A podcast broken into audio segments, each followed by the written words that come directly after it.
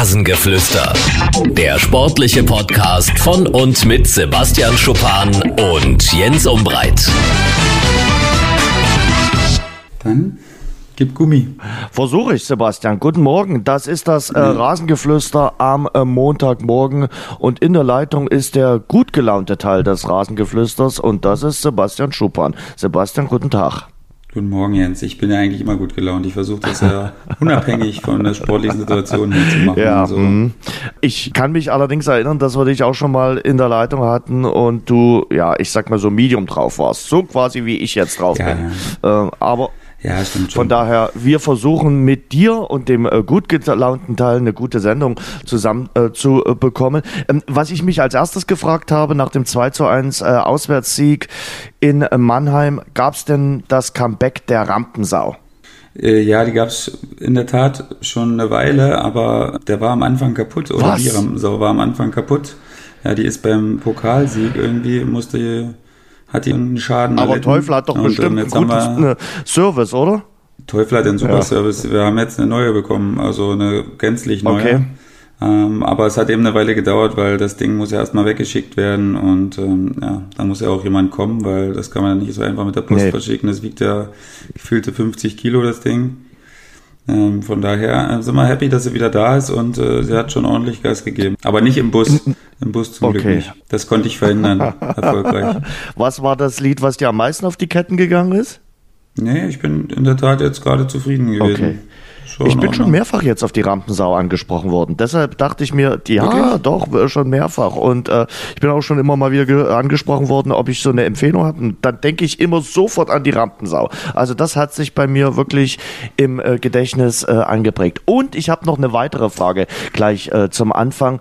Wo war denn die schlechteste Umkleidekabine, in der du dich umgezogen hast. Warum ich das frage, ist wegen Carlo Ancelotti. Der hatte sich nämlich in der letzten Woche aufgeregt, dass die eigene Umkleidekabine in Neapel noch nicht renoviert ist. Er hat gesagt, ich habe keine Worte, man kann es in zwei Monaten schaffen, ein Haus zu bauen, aber man ist hier nicht imstande, äh, die Umkleidekabinen zu renovieren. Wo sollen wir uns denn jetzt gegen Sampdoria und Liverpool umziehen? Äh, das Sportliche hat aber geklappt gegen Sampdoria. Also sie haben 2 zu 0 gewonnen. Also sie werden einen Platz gefunden haben, wo sie sich umgezogen haben. Ich habe allerdings dann das Video, was der SSC Neapel gepostet hat, gesehen. Das sah wirklich noch echt aus wie auf einer Baustelle. Wo war denn deine schlimmste Umkleidekabine deiner Karriere? Ähm, da muss ich jetzt echt mal ein bisschen überlegen, aber also jetzt aktuell in der dritten Liga, es war schon äh, Groß Asbach ist echt übel, weil es wirklich klein ist. Aber schnucklig. Äh, nur ein Mini, nur ein Mini-Klo in der Kabine, das ist schon ohne Fenster, also da kommen auch entsprechende Dämpfe rausgeschossen nachher. Und äh, Fortuna Köln ist auch ganz übel. Also, boah, da kommt, äh, da, da ist das Bad und die ganzen äh, ähm, Nass, äh, die Nassräume sind echt, boah, das ist echt Überwindung. Also wenn du da die Badelatschen vergessen hast, dann äh, gute Nacht. Also, der Kapitän der Würzburger Kickers, vielleicht schon mal äh, der Tipp fürs nächste Auswärtsspiel in Magdeburg, legt Wert auf ein Klo mit Fenster. Mit Blick sozusagen. Aber ich muss auch ehrlich sagen, ich glaube auch unsere Gästekabine in Würzburg ist jetzt auch nicht so der Burner. Also äh, da könnten auch andere jetzt sagen, ja, der soll sich mal nicht beschweren.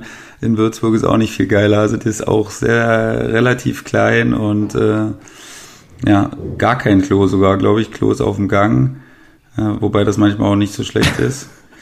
Ähm, und äh, ja, auch nicht viel, viel besser, aber schon ein bisschen besser als, als die zwei, die ich gerade genannt habe. Gut, schön, dass wir mal drüber äh, gesprochen haben. Ach so, und Union war auch immer übel damals, damals als das Stadion früher, umgebaut also, wurde. Äh, in den, äh, da waren das in der Tat Container und ähm, das war auch nicht gut, also echt, echt schlecht. Aber du willst das hoffentlich jetzt nicht darauf schieben, dass du äh, mit Dynamo zum Beispiel bei Union selten was geholt hast. Also das ich habe nie, ich habe überhaupt nie mit irgendeiner Mannschaft da bei Union was geholt, also einen Sieg geholt, glaube ich. Ich weiß nicht, vielleicht mit Cottbus 2 damals, aber das ist verjährt, mhm. glaube ich in äh, naher Vergangenheit kann ich mich nicht erinnern, außer einen Punkt mal, aber einen Punkt mit Dynamo haben wir auch ja, mal ja, geholt, ja, ne? Ich glaube mal 0-0 oder so haben wir genau. mal gespielt. 60 aber, Jahre Dynamo äh, an, an dem Tag, da habt ihr einen Punkt geholt, 0-0.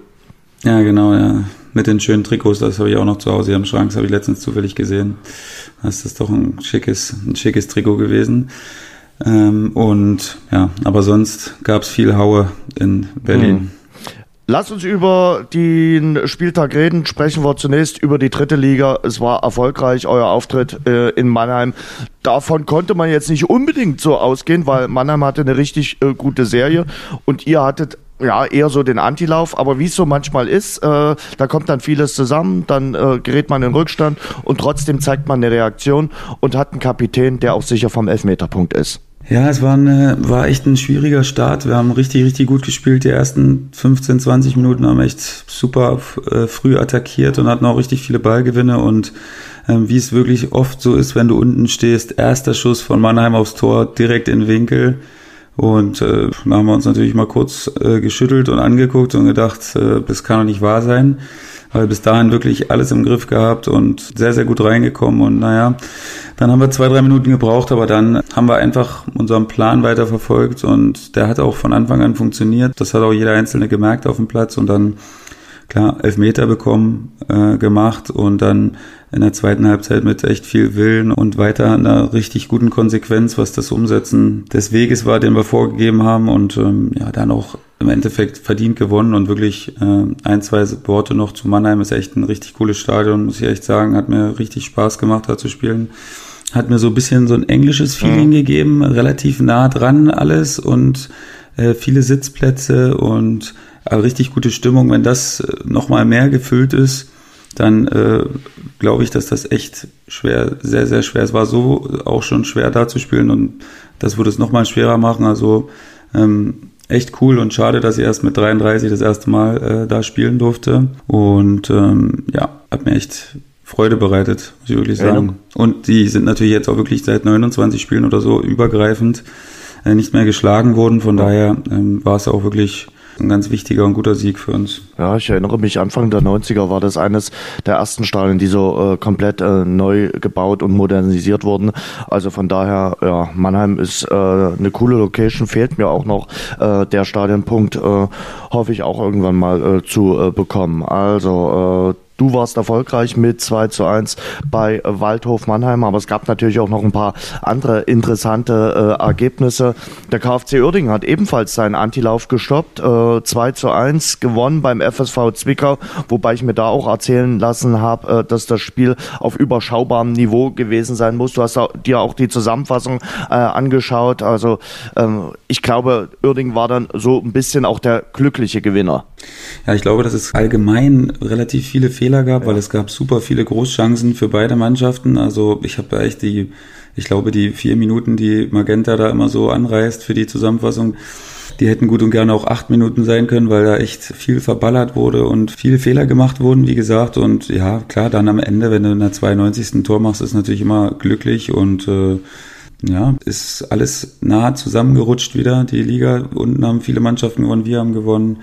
Uerdingen hat gewonnen, 1860 hat gewonnen, Meppen hat gewonnen. Von daher ist echt alles extrem zusammengerutscht, was die Sache natürlich äh, extrem reizvoll macht. Lukas Kwasniok mit Karl Zeiss Jena hat nicht gewonnen. Die haben verloren.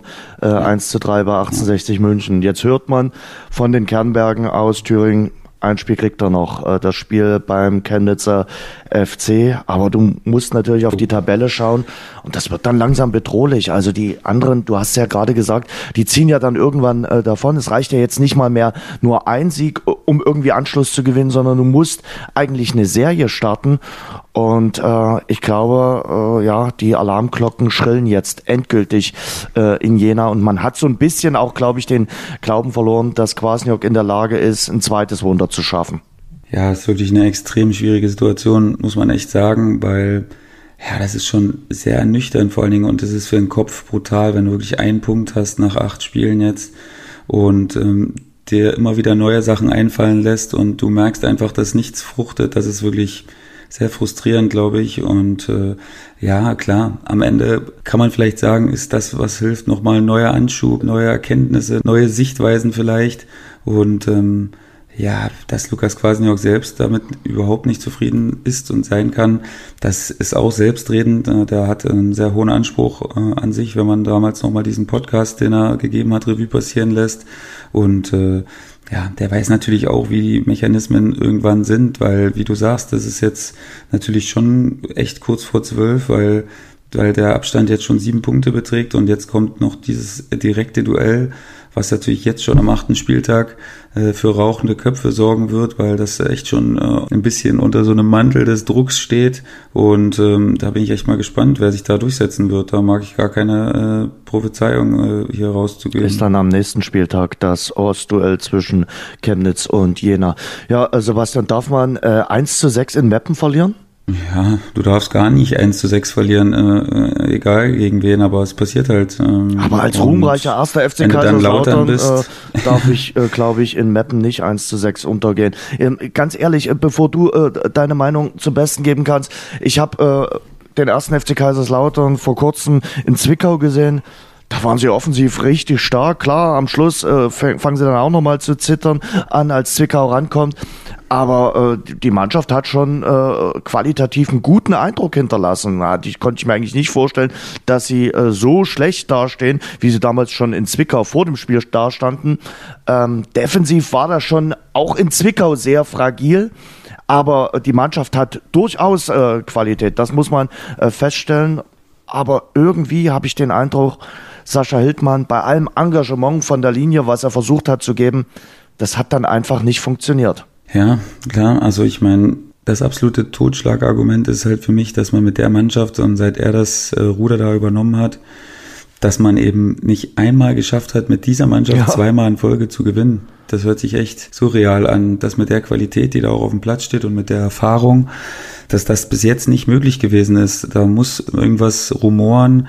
Da spielen natürlich viele Sachen rein. Die Fans haben einen ganz anderen Anspruch. Der Verein hat einen ganz anderen Anspruch. Selbst die Spieler haben einen ganz anderen Anspruch. Aber aus irgendwelchen Gründen kriegen sie die Qualität nicht äh, gemeinsam irgendwie auf den Platz und äh, vor allen Dingen nicht für längere Zeit weil man weiß ja selbst in der dritten Liga, wie es ist. Ne? Selbst wenn du jetzt an dieser Stelle mal drei, vier Spiele hintereinander gewinnst, dann bist du sofort wieder oben dabei. Das geht ratzfatz, aber das haben sie eben bis jetzt nicht hinbekommen. Und ja, vor allen Dingen nach dem Einstieg vom Investor jetzt, da hat man sich sicherlich einen anderen Sprung mhm. zugetraut und auch erwartet. Und von daher ja, ist das jetzt natürlich so ein bisschen der Tiefpunkt ich der Zeit. Ich glaube aber, der Becker war auch kein Freund von äh, Sascha Hildmann. Also das hat man immer so durchgehört und ich glaube, der hat sich auch jemanden anderes gewünscht. Äh, bei dem habe ich so ein bisschen den Eindruck, also beim Investor, dass der sich jemanden namhaftes wünscht, äh, der dem ersten FC Kaiserslautern dann auch von der Trainerbank so ein bisschen Glanz und Gloria wieder vermitteln äh, kann. Ob das Marco Antwerpen ist, weiß ich jetzt nicht unbedingt, aber den bringt der Boulevard jetzt ins Gespräch. Wir zeichnen Montagvormittag auf, also äh, da kann sich natürlich heute, morgen ein bisschen was tun. Da wird sich auch äh, ein bisschen was tun. Und glaubst du, dass Antwerpen, der die Liga nun kennt aus seiner Zeit bei Preußen Münster, ein Kandidat wäre, ein geeigneter Kandidat für den Betze? Ich glaube, er selbst würde sich da gern sehen, weil ich glaube, der hat auch immer ein hohes Selbstbewusstsein und einen, und einen hohen Anspruch, so wie ich das gehört habe. Äh, von Leuten, die mal mit ihm gearbeitet haben. Aber ob Kaiserslautern jetzt ihn als äh, Top-Variante bevorzugt, das kann ich nicht sagen. Ich würde auch jetzt spontan, obwohl ich da keinen der handelnden Personen großartig kenne, äh, sagen, dass, dass man da jetzt wahrscheinlich wirklich auf einen bekannteren Namen setzen äh, will. Und ähm, es würde mich jetzt auch nicht äh, wundern, wenn der Bäcker irgendeinen äh, nimmt, den er gut kennt wenn das selbst als ein Ausländer wäre. Das würde mich jetzt wirklich auch nicht mhm. wundern und von daher lassen wir uns mal überraschen. Also ich denke, dass da ein Name kommen wird, den man vielleicht schon mal gehört hat äh, und das nicht aus der äh, dritten Liga irgendwo. Da lassen wir uns wirklich überraschen.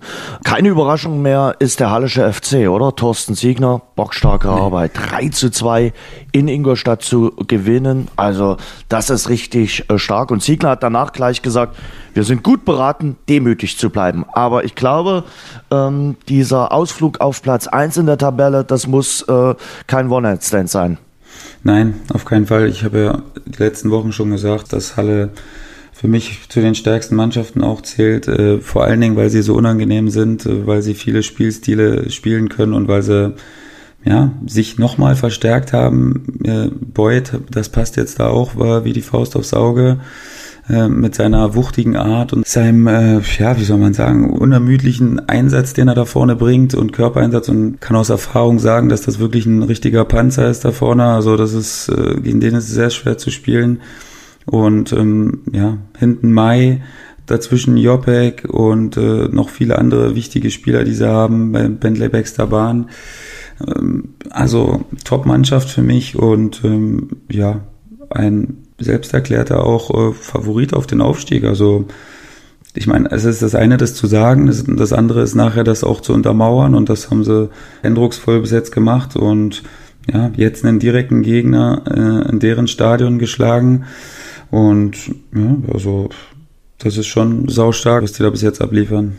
Das ist es auf jeden Fall.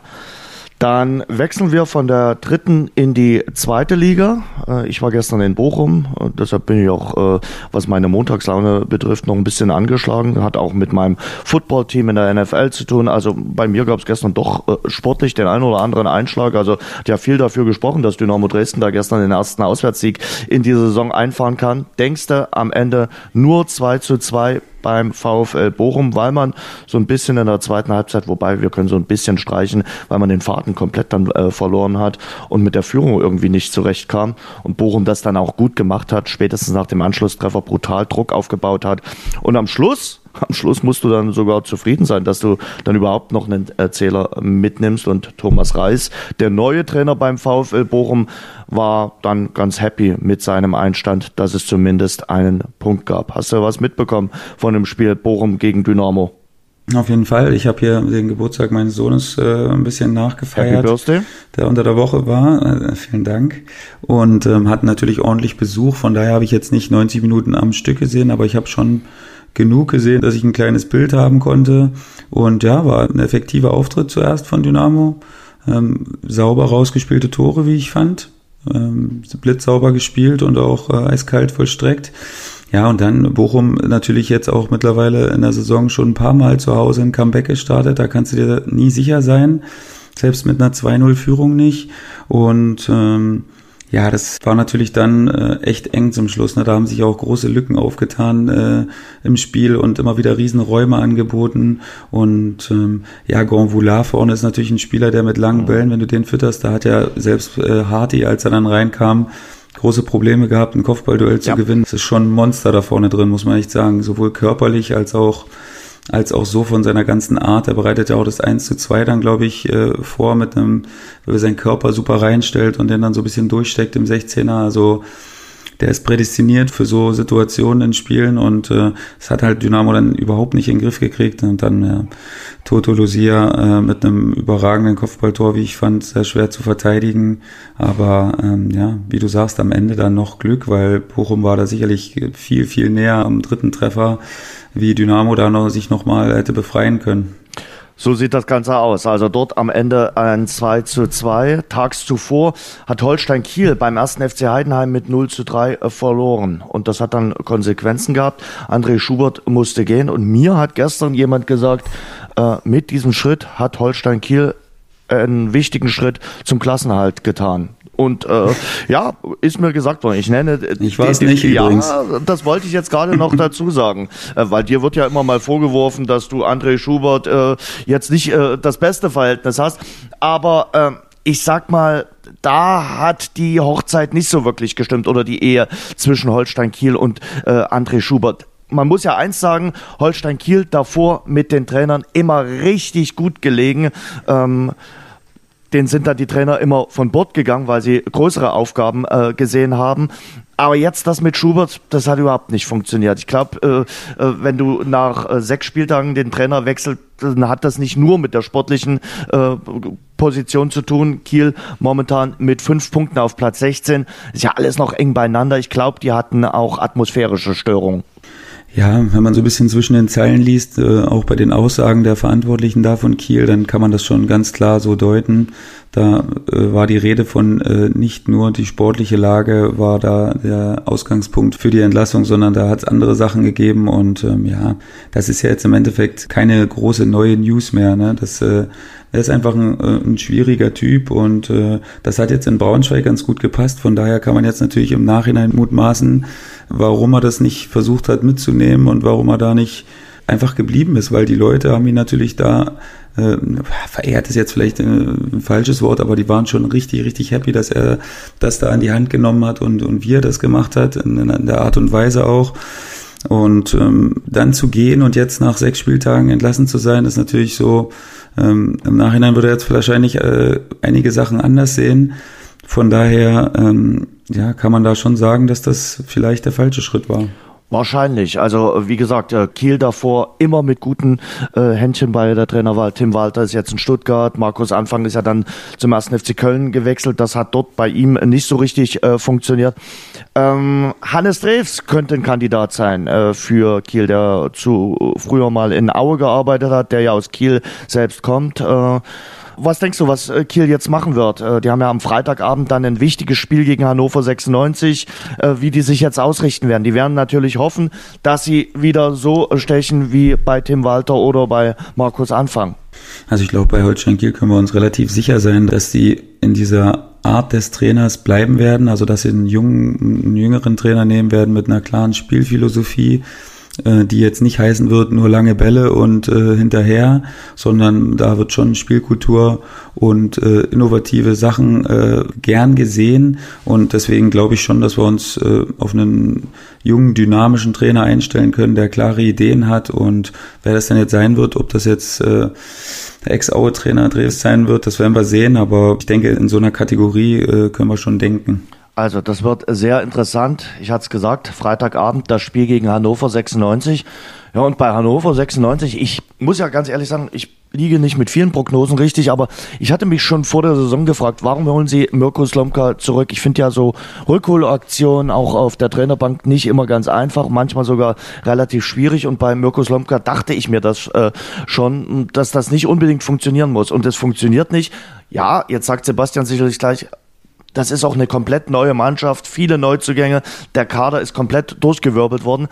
Aber ich sag ganz ehrlich, Sebastian, mit der Qualität, die Hannover 96 äh, hat, darfst du nicht Tabellen 15. sein mit nur fünf Punkten äh, auf dem Konto. Äh, ist die große Frage, wie lange geht das noch gut äh, mit Mirko Slomka in Hannover und wann wird Ina Aogo äh, das Training bei den 96ern übernehmen?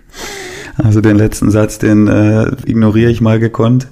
Ähm, ja, das ist natürlich auf jeden Fall, selbst wenn man die Ausrede will ich jetzt nicht sagen, aber die, die Aussage, dass, dass man eine ganz neue Mannschaft hat und dass die sich erstmal eingewöhnen muss, hat man trotzdem zu wenig Punkte. Also fünf Punkte ist auf jeden Fall zu wenig und das ist jetzt natürlich schon so eine gewisse Drucksituation, weil im Verein und äh, drumherum rumort es natürlich trotzdem immer noch weiter und äh, keiner ist jetzt zufrieden, der Druck wird immer größer, jetzt spielt man ein direktes Duell gegen Kiel, obwohl das ja alles noch trotzdem äh, von der Tabelle her klar noch nicht dramatisch ist, aber man ist natürlich jetzt gerade in Regionen, wo man überhaupt nicht sein wollte und ähm, der Abstand nach oben ist jetzt schon auf sieben Punkte angewachsen. Und deswegen wird es höchste Zeit, dass sie jetzt ihre Qualität auf den Platz kriegen und dass sie jetzt anfangen zu punkten, weil die Länderspielpause war jetzt natürlich nochmal auch wichtig für viele Mannschaften, die jetzt zum Beispiel unten standen, wie wir jetzt zum Beispiel auch, da nochmal richtig ranzuklotzen, ne, richtig zu arbeiten, richtig an Sachen zu feilen, die man bis dahin in den Spielen nicht gut gemacht hat. Und da hat Hannover jetzt natürlich einen starken Gegner vor der Brust gehabt, ne? Bielefeld, die wir alle auch relativ hoch eingeschätzt haben und die das auch bestätigen. Die scheinen einen guten Trainer zu haben, die Arminia. ja, die scheinen nicht nur einen guten zu haben, die haben wirklich einen guten und das passt auch wie die Faust aufs Auge mit den mit dem vorhandenen Spielermaterial und den Neuzugängen und äh, ja, äh, Klosi und Vogelsammer sind äh, die absolute Lebensversicherung. Ne? Gefühlt geht jedes Tor und jede Vorlage eins der Konten von den beiden Jungs und ähm, habe Klosi und äh, auch letztens mal geschrieben. Also es ist unfassbar, was die da abreißen und was für Quoten die haben. Das ist wirklich unfassbar. Also beeindruckend. Ja. Also manche Mannschaft hat nicht mal einen guten Stürmer und die haben da gleich zwei solche Granaten vorne. Also Hut ab, äh, Arminia Bielefeld aktuell Tabellendritter. Ich glaube, auch das ist nicht nur eine Momentaufnahme. Ähm, was ist äh, zum Schluss jetzt noch in unserer Zweitliga-Analyse mit Wien Wiesbaden? Also dort sieht es ja fast schon so aus wie bei Karl Zeiss Jena noch nicht ganz so schlimm. Aber bei Rüdiger Rehm, du hast ja selbst mit ihm zusammengearbeitet. Das war jetzt sein 16. Zweitligaspiel. Zehn hat er mit Bielefeld gehabt. Äh, jetzt das äh, sechste mit Wien Wiesbaden. Er hat noch nicht einen einzigen Sieg in der zweiten Liga landen können. Ähm, am Freitag waren sie wieder nahe dran, haben lange Zeit geführt in Fürth. Aber am Ende dreht sich dann das Blatt und sie verlieren wieder. Und irgendwann setzt sich das ja auch im Kopf fest. Also ich sag mal jetzt nicht bei Rüdiger Rehm, aber bei seinen Spielern. Ja, ist jetzt natürlich echt schon eine, eine Serie, die sich nicht gut anhört, wenn, wenn du 16, 17 Spiele da jetzt gehabt hast und keinen Sieg hast. Das ist, ah, das ist echt ernüchternd und das, das macht dich wahnsinnig. Und gegen Fürth jetzt am Freitag, das habe ich zu großen Teilen gesehen, das war echt auch super unglücklich. Ne? Also haben es eigentlich sehr gut gemacht, haben äh, versucht, die Abwehr zu stabilisieren mit einer Fünferkette, was gut geklappt hat. Du machst dann das Tor und ähm, ja, dass du dann mal einen Ausgleich kriegst, das kann natürlich immer mal passieren, dass äh, in so einer Situation. Aber wie dann das äh, Führungstor und das Siegtor passiert, ist jetzt schon äußerst, äußerst unglücklich und auch fragwürdig gewesen. Ne? Also ich weiß nicht, ob man da überhaupt Elfmeter pfeifen muss und vor allen Dingen nicht in der 93. Und ähm, ja, das ist wieder so ein Nackenschlag, äh, der dich wieder kleiner werden lässt und der die Brust wieder äh, in sich zusammenfallen lässt. Und ja, es wird natürlich von Spiel zu Spiel schwerer, na klar, logisch. Und jetzt, äh, wie der Fußball so schön äh, skizziert, manchmal geht's gegen Bielefeld, gegen die einzige Mannschaft, wo er noch als Zweitligatrainer tätig war. Und ähm, ja, es wäre jetzt für mich auch nicht ein ganz großes äh, Wunder, wenn er das jetzt ausgerechnet gegen Bielefeld schaffen würde. Das wäre natürlich irgendwie mit einem kleinen Geschmäckle ausgestattet, aber es würde mich auch nicht wundern, wenn Bielefeld da klar gewinnen würde, deswegen. Ach, da, da danke ja, für die klare wirklich, Prognose, Herr Schuppan. Also das ist mal eine... Nee, da kann ich wirklich keine Prognose abgeben, das ist echt, da ist der Fußball, hat mir schon zu viele zu viele äh, Backpfeifen verpasst, dass ich, dass ich in so einer Situation jetzt sage, ey, Bielefeld gewinnt da ganz klar und deutlich. Äh, ist nicht so. Von daher ähm, ist die Brisanz, die das Spiel hat, äh, auch wenn es jetzt in Wiesbaden wäre, in Bielefeld wäre es sicherlich nochmal eine andere Sache, schon relativ hoch, muss ich sagen. Zumal da auch noch ein paar Jungs sind, die unter äh, Rüdiger Rehm äh, gespielt haben und ja, die jetzt auch nicht die absolut äh, besten Erinnerungen noch haben. Also das war dann offenbar nicht die allerbeste und schönste Zeit in Bielefeld, die Zeit. Nee, das hat einfach nicht gepasst okay. von Anfang an und es ist auch nicht schlimm. Er hat ja, wie man sieht, auch äh, wichtige und gute Lehren draus gezogen. Aber er hatte hat, ja schon davor in Groß Asbach gute Arbeit gefeiert. geleistet und jetzt äh, danach Deswegen, wieder ja. in, in, Wiesbaden und ich, ich sag mal, es Deswegen. muss ja nicht überall immer passen und wie du gerade schon mhm. gesagt hast, wenn man die richtigen Lehren zieht und sich selbst reflektiert. Ich finde, man muss sich immer auch selbst reflektieren und sagen, vielleicht habe ich da was falsch gemacht, äh, vielleicht war die Entscheidung nicht richtig und vielleicht mache ich das dann bei der nächsten Station anders. Ja, genau. Also das finde ich auch und das kann man ihm ja zu 100 Prozent äh, attestieren, dass er das so gemacht hat, weil sonst hast du halt nicht äh, jedes Jahr in der dritten Liga eine Aufstiegsmannschaft parat gehabt, die auch bis am Ende immer dabei war im Rennen und äh, es dann im zweiten oder dritten Jahr, äh, ich glaube im dritten Jahr jetzt, das andere war nur eine halbe Saison, mhm. äh, die es dann geschafft hat. Und ja, da äh, muss man jetzt sicherlich äh, auch ein bisschen Geduld haben und ich hoffe, dass die das in Wehen haben, weil ich glaube schon, dass das passt. Er hat die Mannschaft zusammengestellt, die den Fußball spielen lässt, den er spielen will und von daher sehe ich das noch nicht als ganz aussichtsloses Projekt an, aber wie du sagst, der Abstand wird natürlich trotzdem immer größer, obwohl es hier in dem Fall jetzt noch nicht so krass ist wie bei uns in der Liga, wo es dann schon ein erheblicher Abstand ist. Das ist jetzt im Moment, das sind vier Punkte. Und äh, mit einem Sieg wärst du jetzt komplett dran wieder. Und von daher ist die Situation natürlich nicht schön, aber noch nicht aussichtslos. Gehen wir in die erste Liga, sprechen wir auch da über den Tabellenletzten. Äh, wie sehr glaubst du, denkt aktuell Ante Czovic nach über all das, äh, was er da äh, macht jeden Tag? Der Boulevard hat schon äh, so böse getitelt und wirklich, das finde ich relativ böse, kann es Jovic einfach nicht. Und ein fettes Fragezeichen dahinter gesetzt. Das nach vier Spieltagen äh, zu behaupten oder die Frage zu stellen, finde ich ja, schon relativ dreist. Also nach vier Spieltagen, drei Auswärtsspielen, so ein hartes Urteil oder so eine harte Frage zu stellen, finde ich heftig. Ja, also es ist natürlich wirklich sehr, sehr unglücklich, zumal ich glaube, mit der Vorbereitung waren alle relativ zufrieden und dann das erste Spiel in München. Da hast du echt eine, eine gute Figur gemacht, auch wenn es am Ende natürlich super glücklich war, aber eben effektiv und du kannst da viel draus mitnehmen. Ja, und dann ähm, hat sich das irgendwie ein bisschen in die falsche Richtung entwickelt. Und ja, ist jetzt natürlich die erste große Aufgabe in seiner jungen Trainerkarriere im absoluten Spitzenbereich. Und ähm, wie du sagst, ich finde es aber auch sehr makaber und äh, auch ein bisschen ähm, sich zu leicht gemacht, dass man jetzt nach vier Spieltagen da jetzt schon die Keule rausholt. Ich glaube, da sollte man ein bisschen mehr Geduld haben, äh, auch auf Seiten der Anhänger von, von Hertha. Weil, wie du sagst, ich wusste es jetzt wirklich nicht, aber es waren drei Auswärtsspiele, ja, ja von den ersten vier. Genau.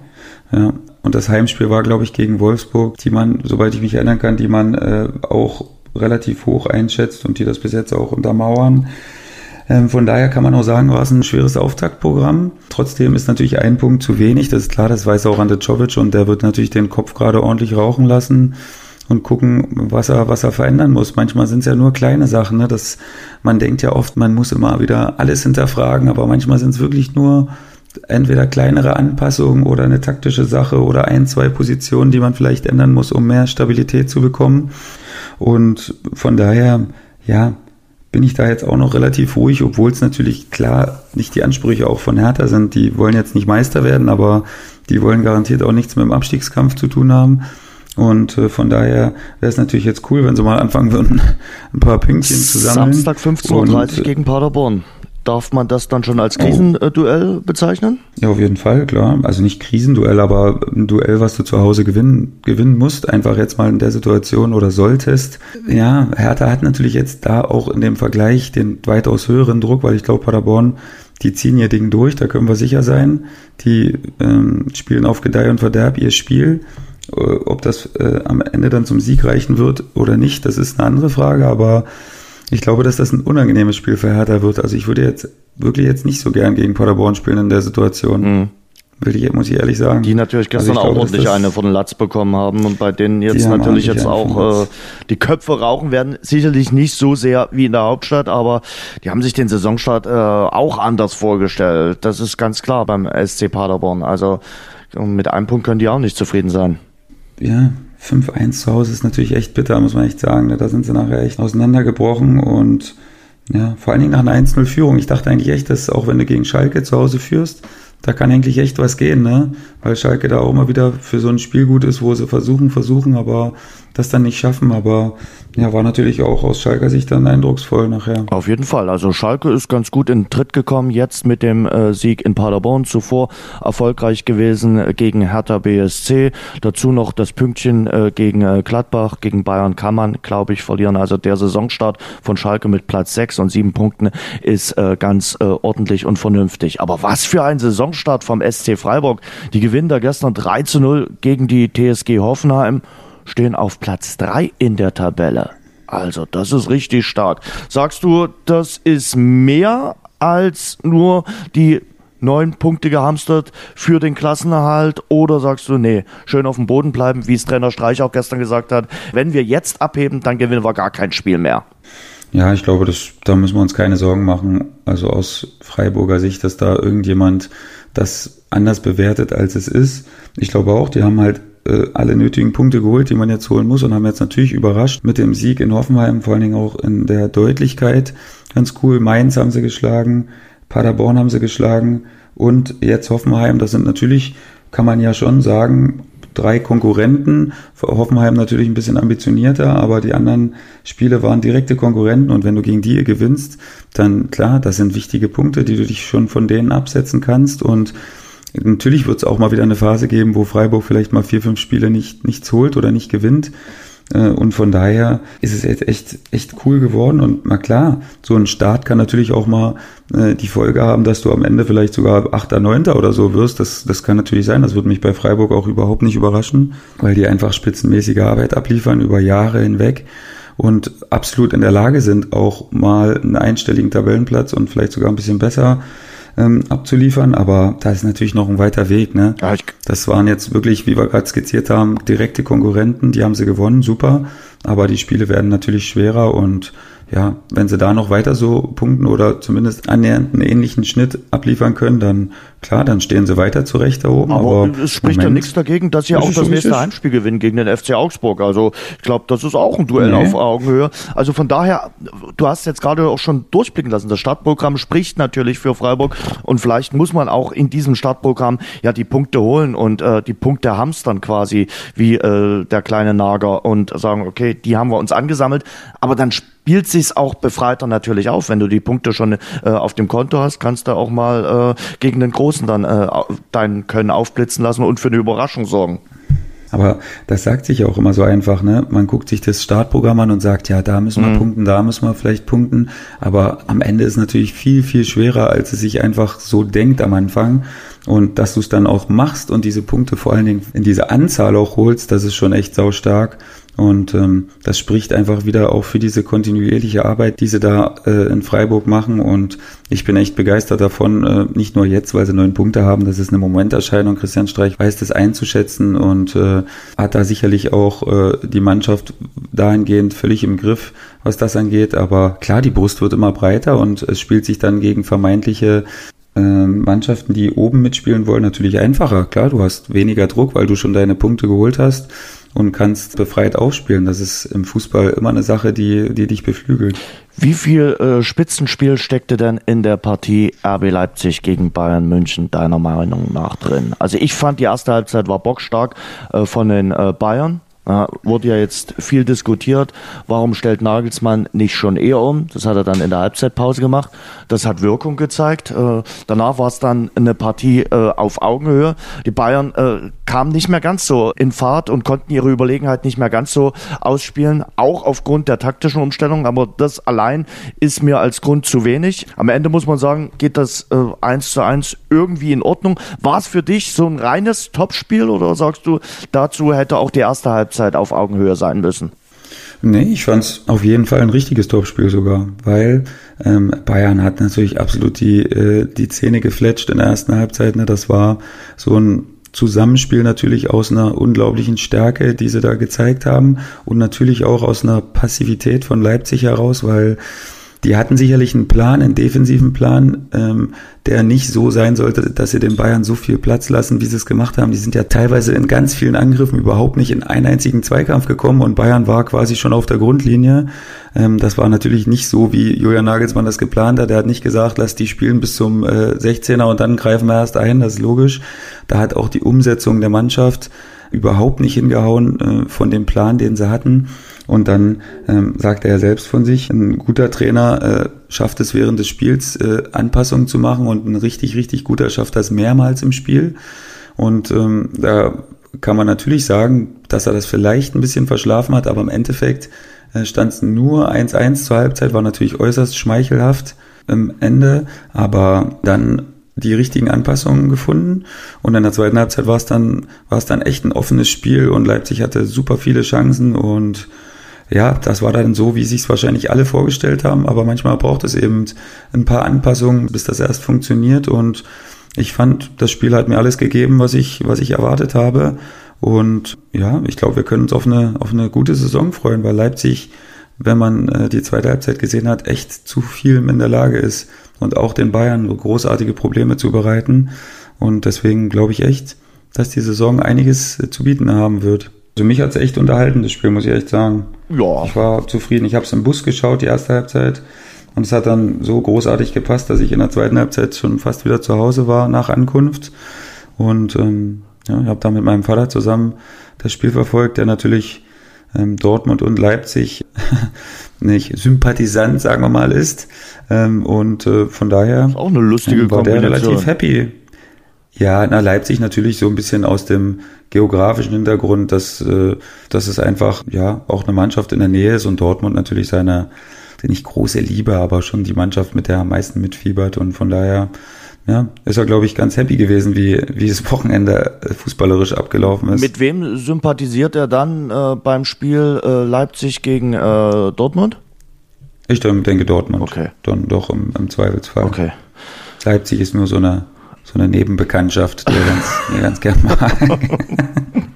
Gut, das lassen wir jetzt mal so stehen. Also da würde mir jetzt viel durch den Kopf schießen. Äh, äh, also oh, ja, Nebenbekanntschaft, gut.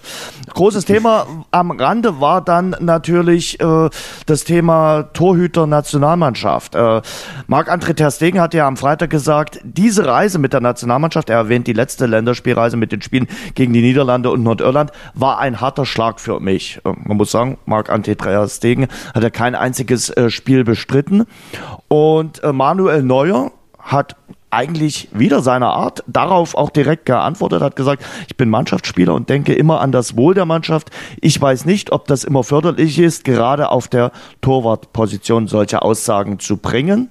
Ich kenne das auch aus dem Handball, wie man sich da gegenseitig unterstützt. Das sieht man auch auf der Torwartposition.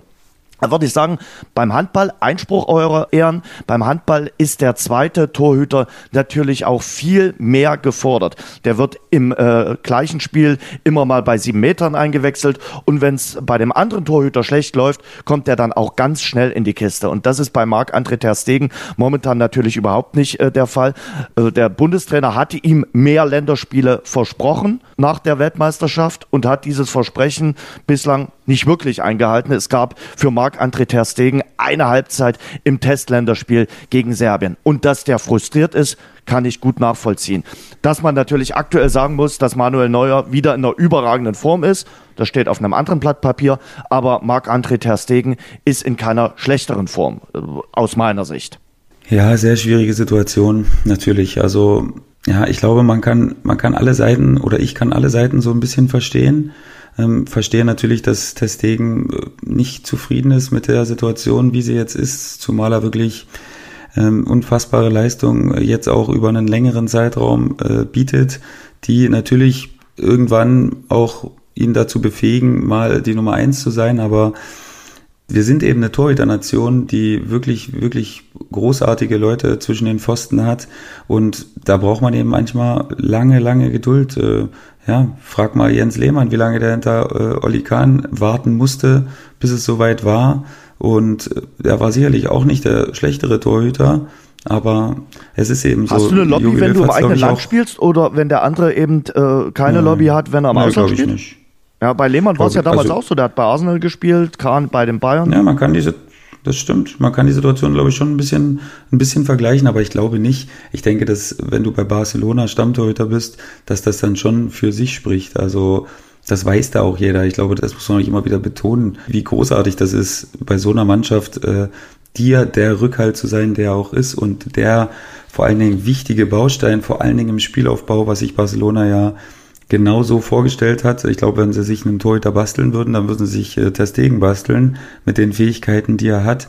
Und klar, Jogi Löw hat es für mich aber auch ganz gut moderiert, ehrlich gesagt, weil er natürlich ehrlich war und gesagt hat, die Situation war prekär und wir wollten jetzt nicht auch noch auf der Torhüterposition äh, rotieren nach dem Holland-Spiel. Aber Ter Stegen ist doch kein schlechter Torhüter, den kannst du doch jederzeit jetzt, aber reinbringen. Der Kapitän, Warum? Das ist eben der Kapitän. Ja, also gegen Nordirland musst bringt, du auch du mit sagst, Stegen Leistung. Naja, das, das sagt sich so einfach, Jens, aber es ist ja nicht nur immer, ähm, es gibt ja auch gruppendynamische Aktionen innerhalb so einer Mannschaft und äh, wichtige Aktionen vom Trainer und wenn die wichtige Aktion nach dem doch ernüchternden Spiel gegen Holland ist, dass er seinen Kapitän äh, vom Platz nimmt, gegen den zugegebenermaßen äh, gleichwertigen Torhüter, aber Kapitän ist Kapitän, der hat eben auch eine Ausstrahlung, der hat eine Aura. Das ist einfach wichtig für die Mannschaft, auch wenn der da ist, mit seiner ganzen Präsenz. Und dass er das dann jetzt nicht wechseln wollte, das das kann ich schon auf eine gewisse Weise nachvollziehen. Und ne, ob man dann jetzt als Testegen äh, das an, der Öffentlich an die Öffentlichkeit tragen muss, das halte ich auch für ja, nicht unbedingt notwendig, sage ich mal so, weil es weiß jeder, dass Marc Ante Testegen ein überragender Torwart ist. Das muss er da nicht noch, noch mal unterstreichen. Ja, er hat ja nur sagen. gesagt, dass er Das weiß auch Jogi Löw. Das kann ich gut nachvollziehen. Ja, aber Jens, das tut ja, das tut ja trotzdem nichts zur Sache dabei. Also das hilft ja nicht. Fährst du zehn Tage hin, gerade. spielst keine Minute, äh, auch wenn es dir versprochen wurde und fährst wieder zurück und äh, soll, sollst ja immer auf den Mund beißen. Ah, warum nicht auch mal sagen? Also wir fordern doch immer mündige Spieler. Kannst doch auch mal sagen, ja, ich ja, bin mit der Gesamtsituation äh, nicht nicht zufrieden. Das Problem ist, hilft's, hilft's dir und der Mannschaft in der Situation? Das musst du dir halt äh, sagen. Hilft dir das? Dir Oder selbst hilft es, hilft mehr es einfach vielleicht, dein... dass du mal einen Hilfsschrei äh, absonderst und sagst, okay, Freunde, ich bin auch noch da. Aber halt, äh, halt mal den Yogi Löw äh, für so unterbelichtet, dass man denken jetzt, der merkt das nicht oder der weiß das nicht. Der weiß auch, dass die Situation schwierig ist. Aber wir sind eben in einem Mannschaftsspiel und da muss man manchmal und manchmal auch über eine längere Zeit eben seine persönlichen Befindlichkeiten hinten anstellen. Das ist sau schwer. Das kann nicht jeder, auf jeden Fall. Aber es ist eben die richtige Sache, weil es gibt mehrere Prozesse in der Mannschaft, die wichtig sind und nicht nur der Torhüter. Und da müssen auch andere Leute, die die über lange Strecken gute Leistung gebracht haben, eben sich hinten anstellen. Das ist die deutsche Nationalmannschaft und wir sind überragend besetzt auf der Position und es ist eben bitter. Aber es macht die Situation trotzdem nicht besser. Mhm.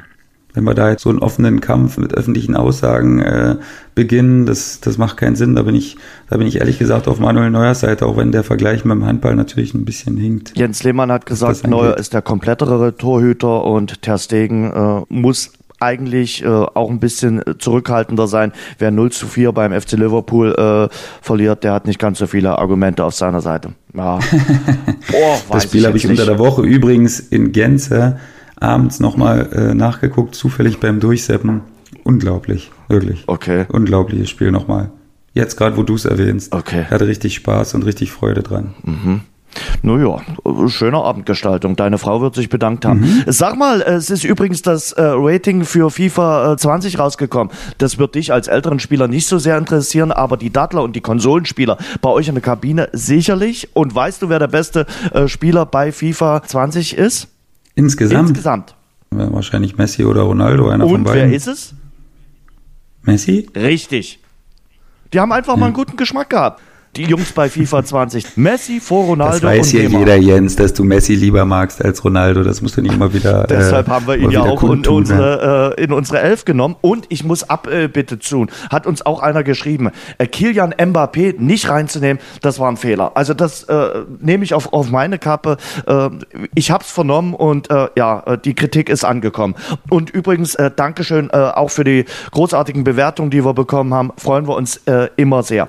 Äh, beim Thema Messi Messi und Ronaldo. Das ist ein glänzender Übergang, den ich jetzt damit gebaut habe zur Champions League. Die geht nämlich los in dieser Woche. Und äh, der Kollege Messi spielt, wenn er denn spielen kann, mit dem FC Barcelona in einer Gruppe gegen Inter Mailand, Slavia Prag und zum Auftakt gegen Borussia Dortmund. Ja, wie sehen wir denn diese äh, Gruppe, äh, Sebastian? Äh, Slavia Prag freut sich auf Besuch von drei Schwergewichten aus dem europäischen Fußball. Ich glaube, jeden Punkt, den die holen, ist ein goldener Punkt, aber am Ende wird Slavia Prag es schwer haben, über den vierten Platz hinauszukommen.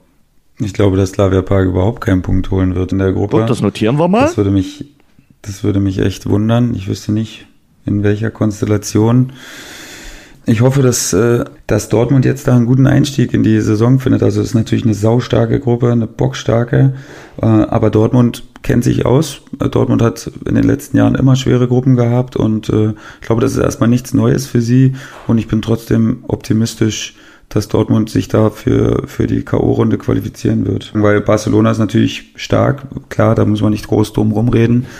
Das wird wahrscheinlich auch schwer jetzt ähm, jetzt direkt, aber wenn du die packen kannst, dann zu Hause auf jeden Fall, weil Barcelona hat gezeigt in den letzten Jahren auch, dass sie auswärts immer mal wieder Probleme haben und dass du die da auch mal packen kannst. Und von daher, glaube ich, wäre es echt ein geiles Ausrufezeichen, wenn Dortmund da jetzt direkt mal ein Dreier einfahren würde.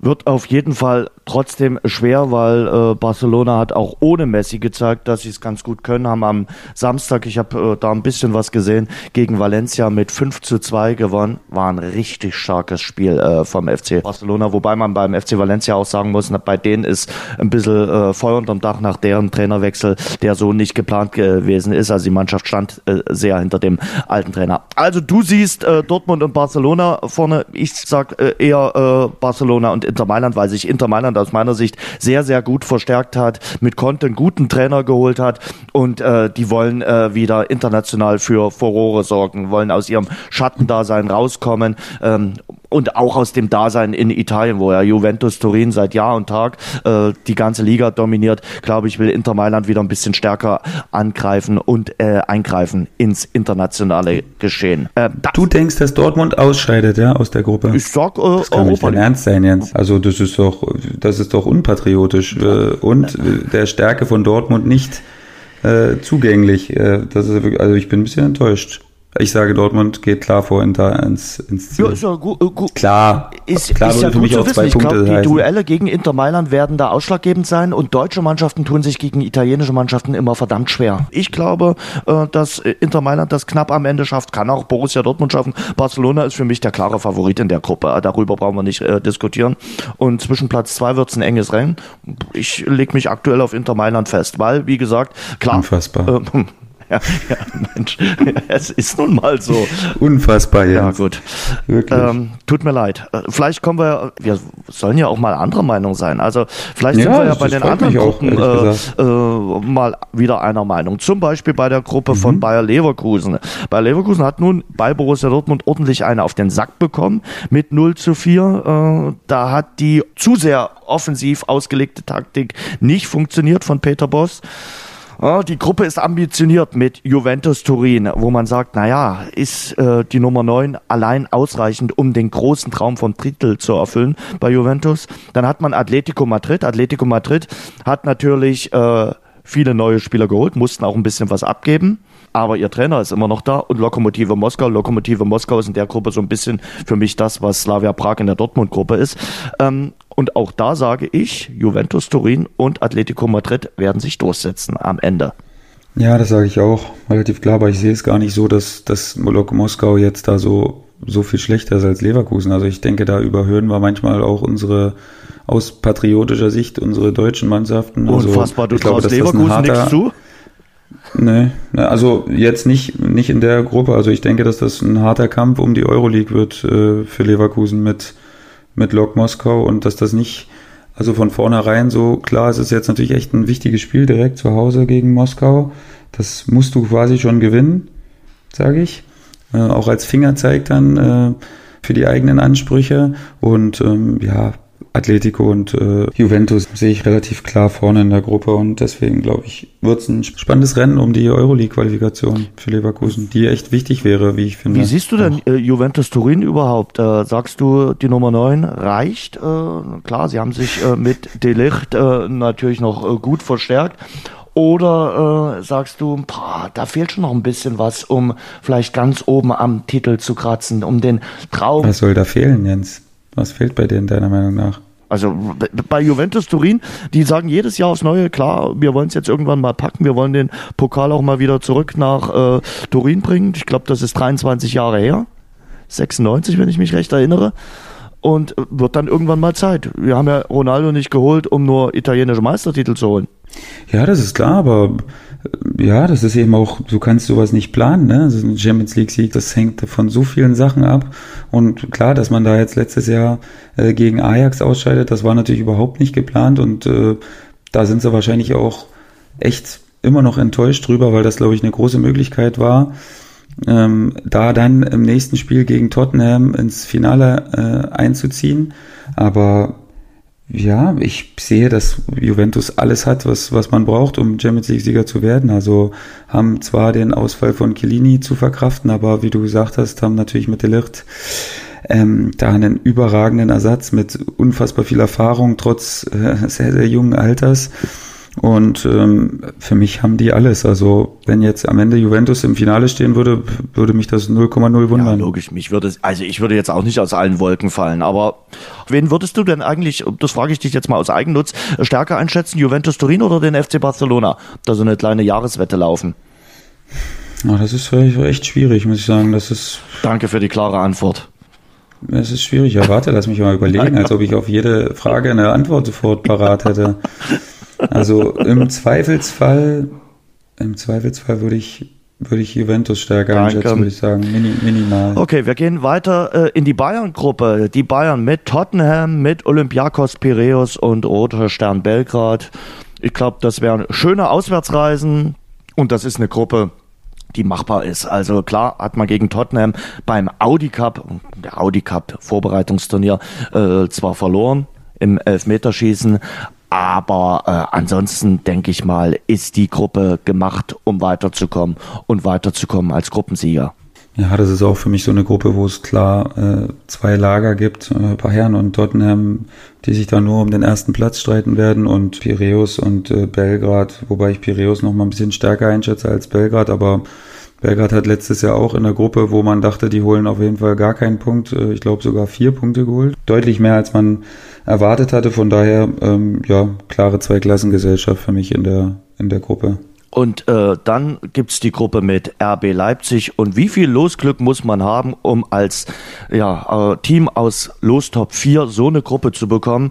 Also RB Leipzig war da wirklich mit allen Fußballgöttern im Bunde. Benfica, Lissabon, Zenit, St. Petersburg und Olympique Lyon. Das Einzige, was die Leipziger vielleicht grämt, wie vor zwei Jahren, als sie ja schon in der Champions League gespielt haben, haben sie keine richtig namhafte Mannschaft. So ein FC Liverpool oder so eine FC Barcelona oder ein Juventus Turin in der Stadt zu Gast. Aber ich sag mal, das kann ja dann im Achtelfinale passieren, denn wenn du es in der Gruppe nicht schaffst, dann weiß ich auch nicht. Also ich glaube, das ist eine... Stopp, stopp, stopp, stopp. Das ist für mich ein großer Trugschluss bei der Gruppe. Hm. Warum denken wir immer, dass, dass das so, denkst du nicht, dass Benfica und Lyon auch denken, oh geil, Leipzig, das ist ja, genauso ein Gegner, die wir, die wir brauchen. andere Mannschaften, die du dir da wünschst.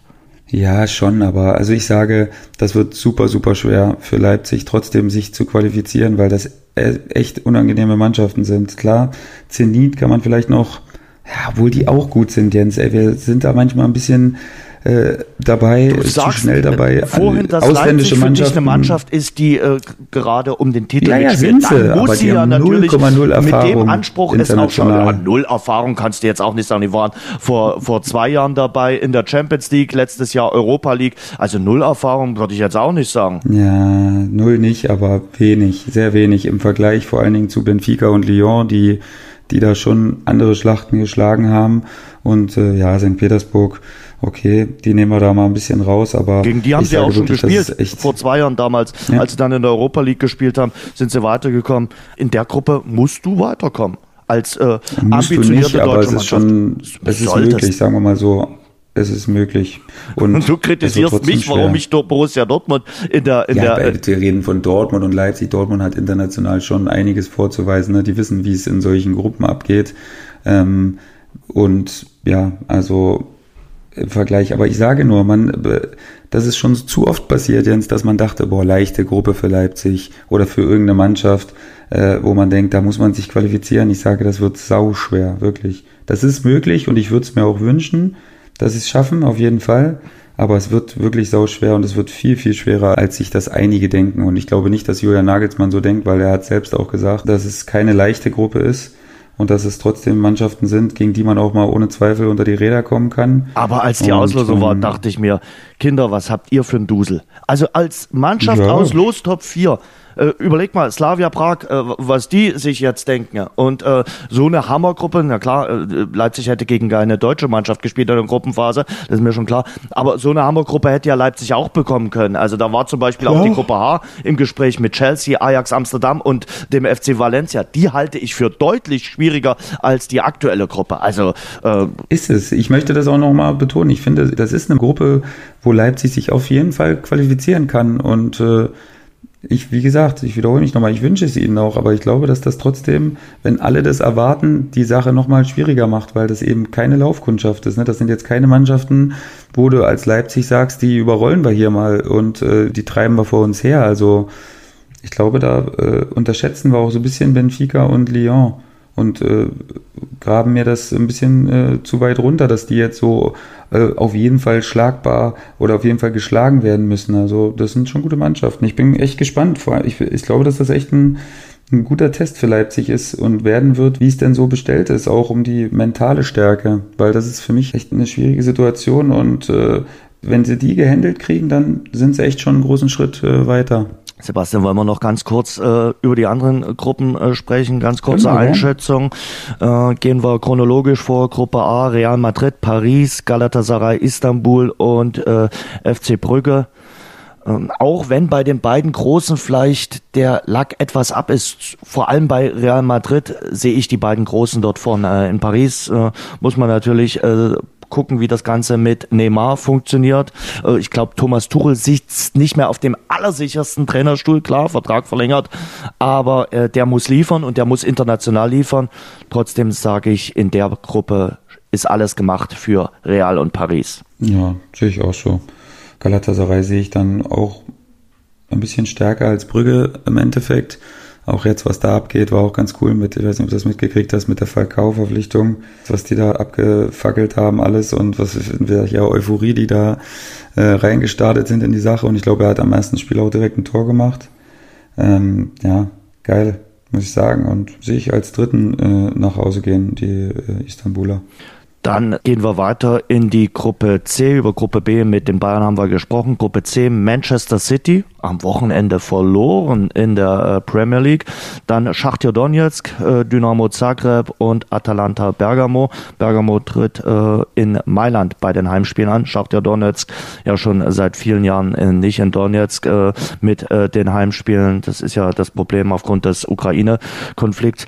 Das ist hinter Manchester City eine ziemlich ausgeglichene Gruppe, wobei ich da sage, da hat Atalanta Bergamo, wenn sie ein bisschen Erfahrung sammeln, vielleicht ganz gute Aussichten, den zweiten Platz zu erreichen.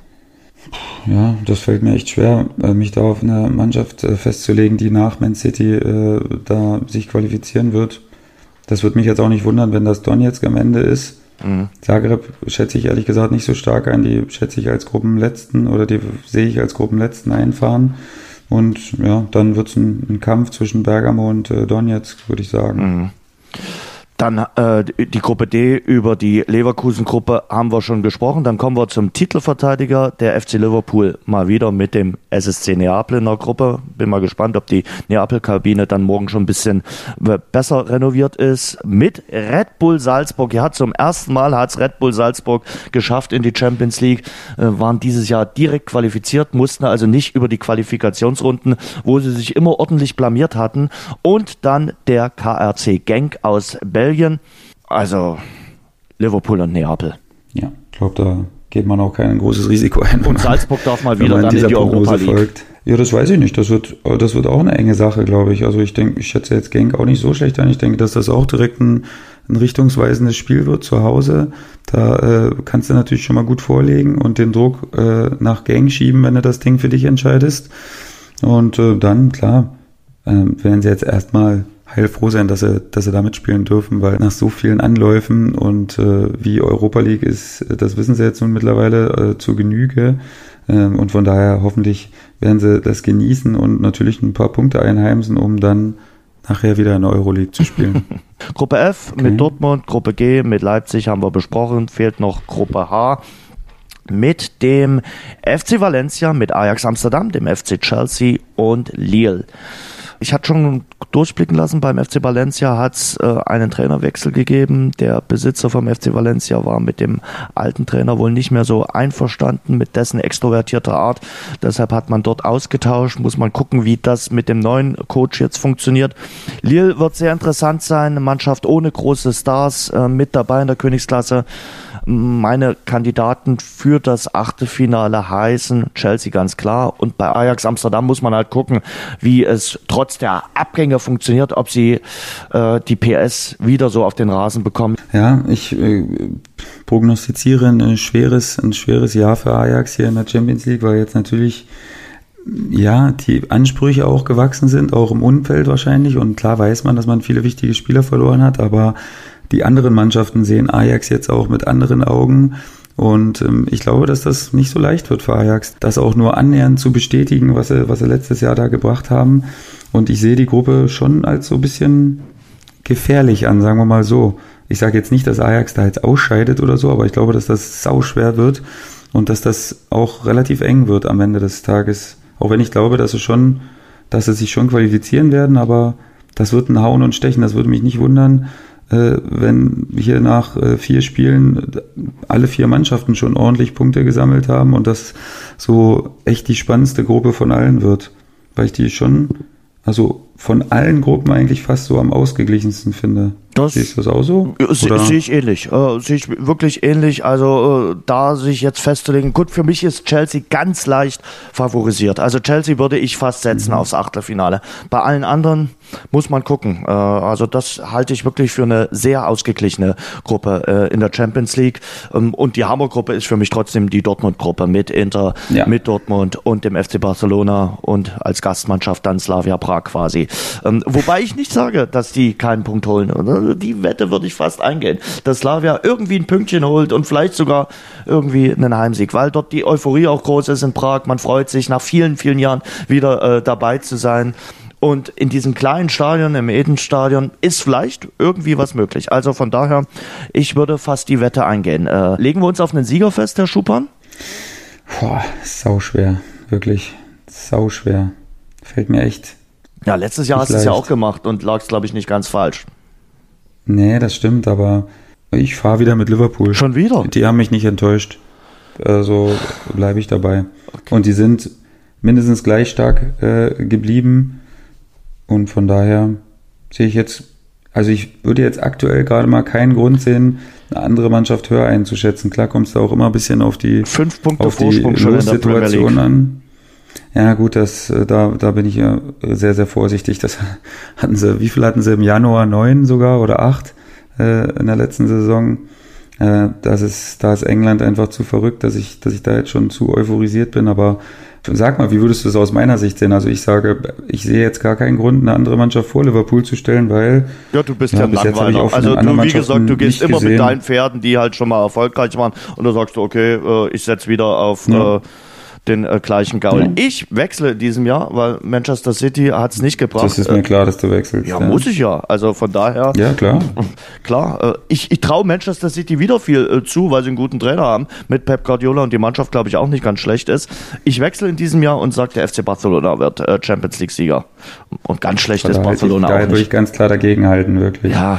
Aber gut, das haben wir ja letztes Jahr auch schon gehabt. Ja, ich traue mich halt mal was. Ich gehe dann äh, halt mal einen anderen Weg als der Kollege Schuppan.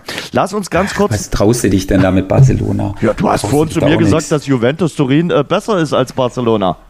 Minimal, wenn ich mich entscheiden müsste, habe ich gesagt, aber da kommt es auch auf verschiedene Sachen an. Aber ich sehe Barcelona wirklich nicht. Also ja, da würde ich jetzt echt. Tut mir leid, ich kann jetzt echt ein bisschen was setzen, dass die. Oder, oder, oder, das nicht, das stimmt. So. Aber ich sage wirklich, ich würde Barca nicht. Also würde ich jetzt echt ein bisschen was setzen, dass die die Champions League nicht gewinnen. Weil ich glaube irgendwie, ja. dass die da auch einen Knacks bekommen haben in den letzten Jahren durch diese, durch diese zwei Ausscheiden jetzt hintereinander mit relativ komfortablen Führungen. Aber vielleicht macht dich das ähm, als Mannschaft auch stärker. Denke damals an den FC Bayern. Du bist wieder ein Déjà-vu. Guck mal, Liverpool hat das äh, Finale äh, im Jahr 2018 verloren, sind gestärkt zurückgekommen. 2019 haben sie den Pott dann in den Himmel gehalten. Aber das ist für mich schon ein echter Fingerzeig, so dass mit so einer Auswärtsschwäche äh, wirst du eben nicht äh, Champions League-Sieger am Ende, wenn du da immer so, so Abreibungen kriegst. Und vor allen Dingen nicht mit so, mit so einer Mannschaft. Das ist, das erstaunt mich immer wieder. Ich weiß nicht, warum das so ist, ehrlich gesagt. Ganz kurz noch die Europa League. Ich fand, die Europa League hat letztes Jahr an Wert gewonnen. Das waren tolle Spiele. Natürlich vor allem aus deutscher Sicht mit Eintracht Frankfurt. Äh, meine Lieblingsgruppe in der Europa League ist übrigens die mit Feyenoord Rotterdam, FC Porto, Glasgow Rangers und Young Boys Bern. Die finde ich richtig äh, top besetzt. Vier geile Teams. Äh, da werde ich sicherlich mal äh, reinschauen. Weißt du, wo das Finale der Europa League ist? Äh, nein, weiß ich nicht. Mhm. Äh, wissen viele nicht, weil da kommt man nicht sofort drauf. Äh, ist in Polen, aber nicht in der Hauptstadt von Polen, in Warschau, sondern in Danzig. In Danzig wird gespielt. Mhm. Äh, also äh, die Europa League-Teilnehmer wollen nach Danzig. Die haben ja auch ein sehr modernes Stadion durch die äh, Europameisterschaft damals 2000 12 und dort wird das Finale ausgetragen. Ganz kurz die äh, deutschen Mannschaften. Eintracht Frankfurt mit dem FC Arsenal, mit Standard Lüttich und Vitoria Guimarães aus äh, Portugal. Wie siehst du die Chancen für die Eintracht? Ähm, Arsenal ist für mich Favorit und dann geht's zwischen den anderen drei Teams um Platz zwei. Ja, auf jeden Fall. Also sehe ich, sehe ich genau ähnlich wie du. Hm, Frankfurt natürlich äh, nicht mehr mit der Stärke äh, am Start wie im letzten Jahr, aber ich äh, würde ihnen trotzdem auch mit der unfassbaren Unterstützung, die sie haben, zutrauen, äh, das zu schaffen. Guimaresch übrigens äh, hat ein bisschen in, äh, daneben gegriffen, denn die müssen alle Spiele an einem Mittwoch um 16.50 Uhr austragen. Und äh, da wird man sich sagen, wieso denn das? Donnerstag wird doch gespielt. Es dürfen nicht drei Teams innerhalb von 50 Kilometern ein Heimspiel am gleichen Tag austragen. Und da Gulmaresch, Porto und Braga im Umkreis von 50 Kilometern liegen, musste einer in den sauren Apfel beißen und das ist die Mannschaft mit dem niedrigsten UEFA-Koeffizienten. Deshalb muss Guimarães auf den Mittwoch ausweichen und da am Mittwoch vor 19 Uhr gespielt werden muss, weil dann der Slot für die Champions League reserviert ist, spielt Guimarães mittwochs 16.50 Uhr. Herzlichen Glückwunsch. Die freuen sich darüber sehr. Unnützes Europa League-Wissen. Ja. Und unnützes Europa League-Wissen kann ich auch bei der Gruppe von Borussia Mönchengladbach vermitteln. Die spielen mit dem AS Rom, mit Istanbul Besiktasir und dem Wolfsberger AC. Und der Wolfsberger AC, der kommt aus Kärnten, der kann im eigenen Stadion in Wolfsberg nicht spielen. Dann wollte man nach Klagenfurt ausweichen, geht aber auch nicht, weil dort Bäume gepflanzt sind im Stadion von Klagenfurt. Ich weiß nicht, ob du das äh, gesehen hast. Da gibt es so ein Ökoprojekt bis äh, Mitte Oktober. Forest First und äh, deshalb werden sie in Graz die Heimspiele austragen. Der Wolfsberger AC, die am Donnerstag starten gegen Borussia Mönchengladbach. Ich sag mal so, Borussia Mönchengladbach sollte sich in der Gruppe gemeinsam mit dem AS Rom durchsetzen. Ja, ja, vor allen Dingen auch, weil sie einen Trainer haben, der genau weiß, wie, wie man in der Euroleague agieren muss und was da wichtig ist, um weiterzukommen. Von daher äh, würde ich auch sagen, dass, äh, dass Gladbach das schaffen kann und äh, hoffentlich auch schafft am Ende. Haben natürlich jetzt auch nicht mehr so die große Erfahrung, was, was die Euroleague angeht, aber ich äh, bin trotzdem zuversichtlich, dass sie das schaffen. Und der VfL Wolfsburg, der spielt gegen äh, KA Gent aus Belgien, AS Saint-Etienne aus Frankreich und PFK Alexandria aus der Ukraine. Meine kühne Prognose lautet, es wird kein einziges Heimspiel des VfL Wolfsburg ausverkauft sein, aber sie schaffen es trotzdem für die K.O.-Runde sich zu qualifizieren. Ja, ähm, würde ich auch beides, beides unterschreiben jetzt. Also auch wenn es natürlich in der einen Sache echt ein bisschen äh, nicht peinlich, aber schon nicht so cool ist, weil es ist trotzdem selbst für den VfL Wolfsburg nicht selbstverständlich, Euroleague zu spielen.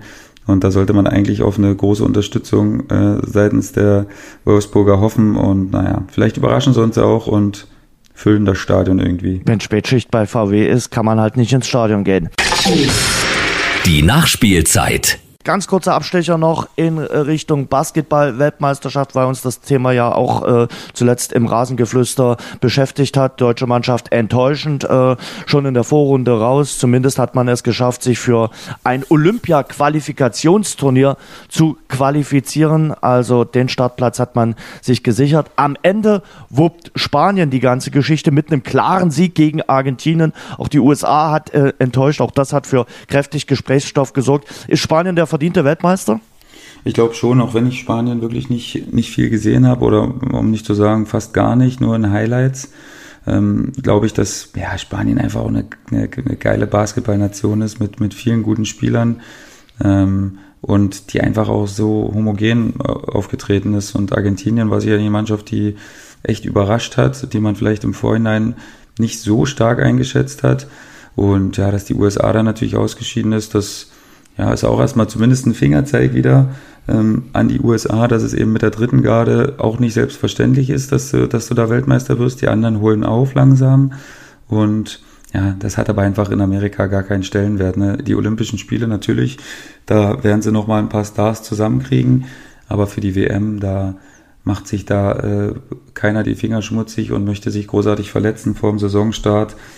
Denn ähm, ja, wie man weiß, äh, ist in der NBA dies Jahr ein großes Hauen und Stechen ähm, um die vorderen Plätze, weil eben der Meister auseinandergebrochen ist und die Warriors auch auseinandergebrochen sind und von daher wird es echt äh, sehr interessant, aber da kommen wir sicherlich nochmal drüber äh, drauf zu sprechen Darauf in den nächsten Wochen. Kannst du dich verlassen, dass wir über die NBA-Saison und über den Basketball dann im Spätherbst, äh, wenn es dann so richtig losgeht, zu sprechen kommen. Das war das Rasengeflüster am heutigen Montag. Wir wünschen euch eine gute Woche. Für dich geht's am Freitag schon weiter, oder Sebastian?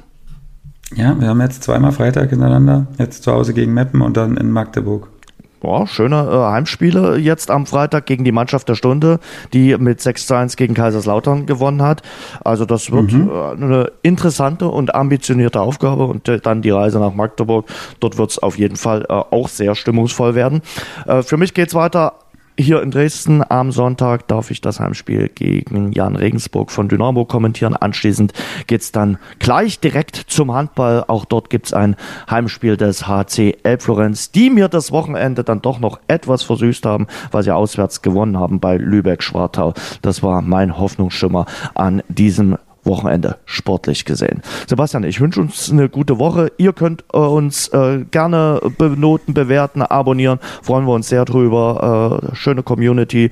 Äh, schön, dass ihr dabei seid und äh, wir hören uns dann nächsten Montag wieder. Bis dahin, Sebastian. Bis dann, Jens. Mach's gut. Ciao. Ciao. Das war unser Rasengeflüster. Nächsten Montag gibt's eine neue Folge von den Jungs. Abonniert und bewertet uns zum Beispiel bei iTunes oder bei Google Podcasts für Android.